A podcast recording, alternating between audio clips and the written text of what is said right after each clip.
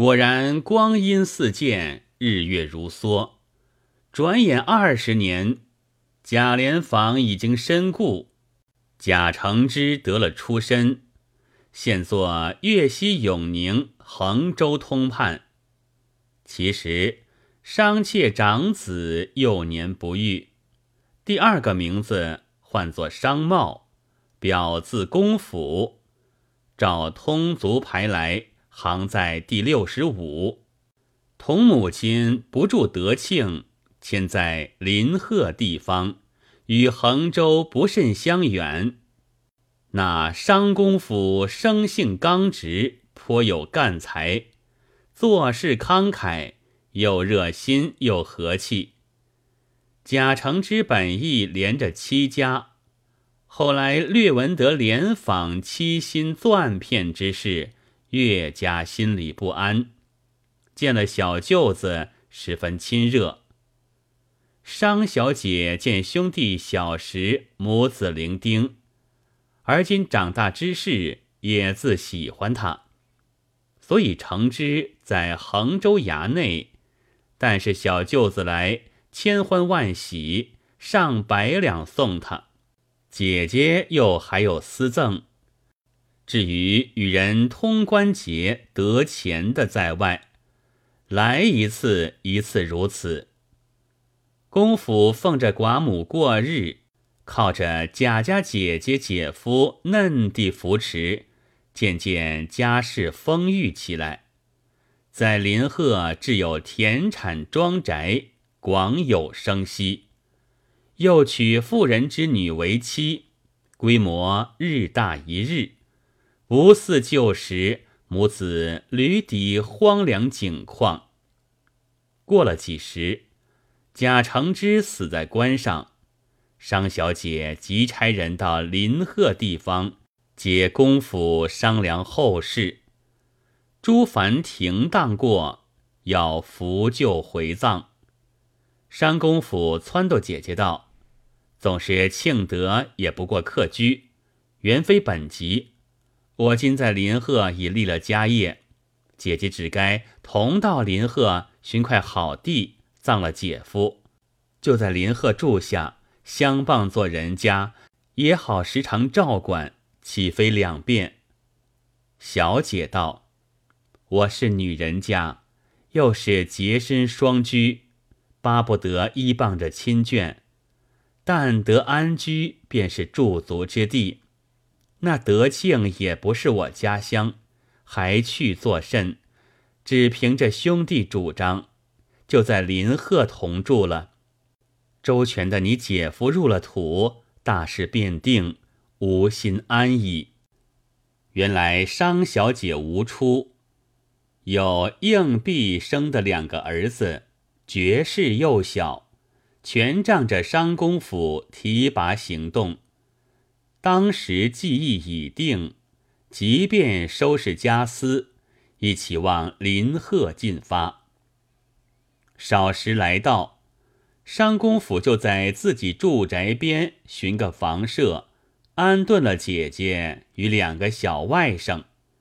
从此两家相依，公府母亲与商小姐两人朝夕为伴。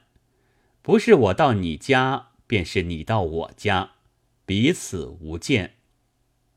商小姐中年寡居，心贪安逸，又见兄弟能事，事件周到停当，遂把内外大小之事多托与他执料，钱财出入悉凭其手，再不问起数目，又托他与贾承之寻阴地。造坟安葬，所费甚多。商公府秉性慷慨，将这贾家之物作为己财，一律挥霍。虽有两个外甥，不是姐姐亲生，一且乳臭未除，谁人来稽查的他？商公府正气的人，不是要存私，却也只趁着兴头。自作自主，向心向意，哪里还分别是你的我的？久假不归，连公府也忘其所以。贾琏访昔年设心拐去的东西，到此仍旧还与商家用度了。这是更里来饭里去，天理报复之常。可惜贾琏坊眼里不看得见。一日，商公府害了伤寒症后，身子热极，忽觉此身漂浮，直出帐顶，又生乌角。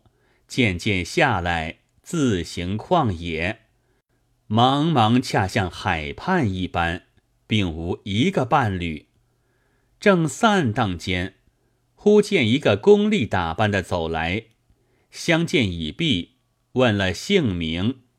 宫吏道：“郎君恕未该到此，今有一件公事，郎君何当来看一看？请得府中走走。”商公府不知什么地方，跟着这宫吏便走，走到一个官府门前，见一个囚犯，头戴黑帽，颈鹤铁枷，绷在西边两扇门外。仔细看这门，是个玉门，但见阴风惨惨，杀气飞飞。只闻鬼哭神嚎，不见天清日朗。狰狞立足哀肩立，蓬垢囚徒侧目窥。平教铁汉销魂，任是狂夫失色。商公府定睛看时，只见这囚犯崩处，左右各有一人，执着大扇相对而立。把大扇一挥，这家的囚犯叫一声：“哎呀！”当时血肉糜烂，淋漓满地，连囚犯也不见，只剩的一个空家。少些须臾，依然如旧。功夫看得浑身打颤，呆呆立着。那个囚犯忽然张目大呼道。商六十五哥，认得我否？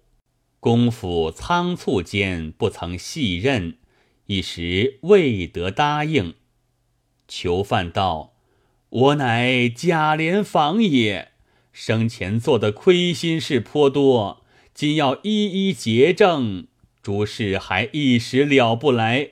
得你到此，且与我了结一件。”我昔年取你家财，阳世间偿还已差不多了，阴间未曾解决得，多一件多受一样苦。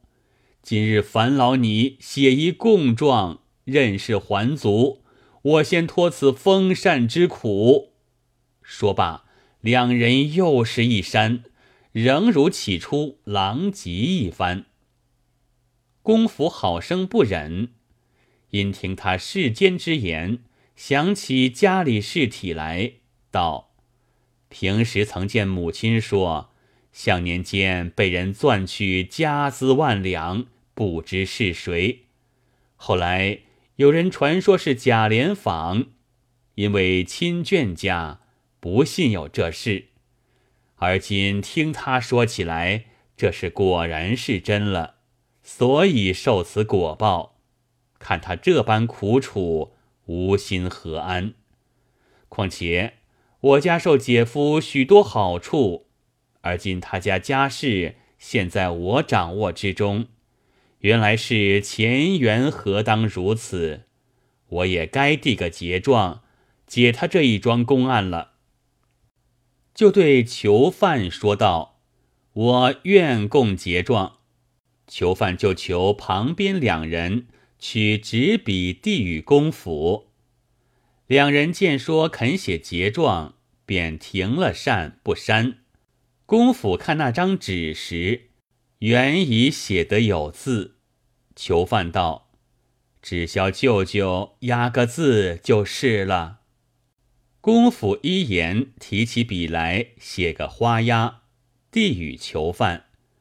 两人就伸手来，在囚犯处接了，便喝道：“快进去！”囚犯对着公府大哭道：“今与舅舅别了，不知几时得脱，好苦，好苦！”一头哭，一头被两个执善的人赶入狱门。公府见他去了，叹息了一回，信步走出府门外来。只见起初同来这个公吏手执一幅，领着族徒数百，多向衙门执事仁义，也有前旗的，也有打伞的，前来生惹，恰似接新官一般。公府心仪。那公吏上前行起礼来，跪着禀白道：“泰山府君道，郎君刚正好义，既抵阴府，不宜空回，可暂充贺江地方巡按使者。天府以下，就请启程。”公府身不自由，未及回答，立足前岛，已行至江上。空中所到之处，神奇参叶。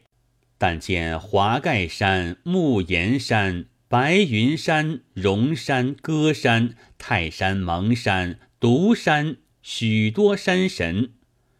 赵潭洞、平乐溪、烤盘涧、龙门滩、感应泉、漓江、富江、丽江，许多水神，多来以次相见。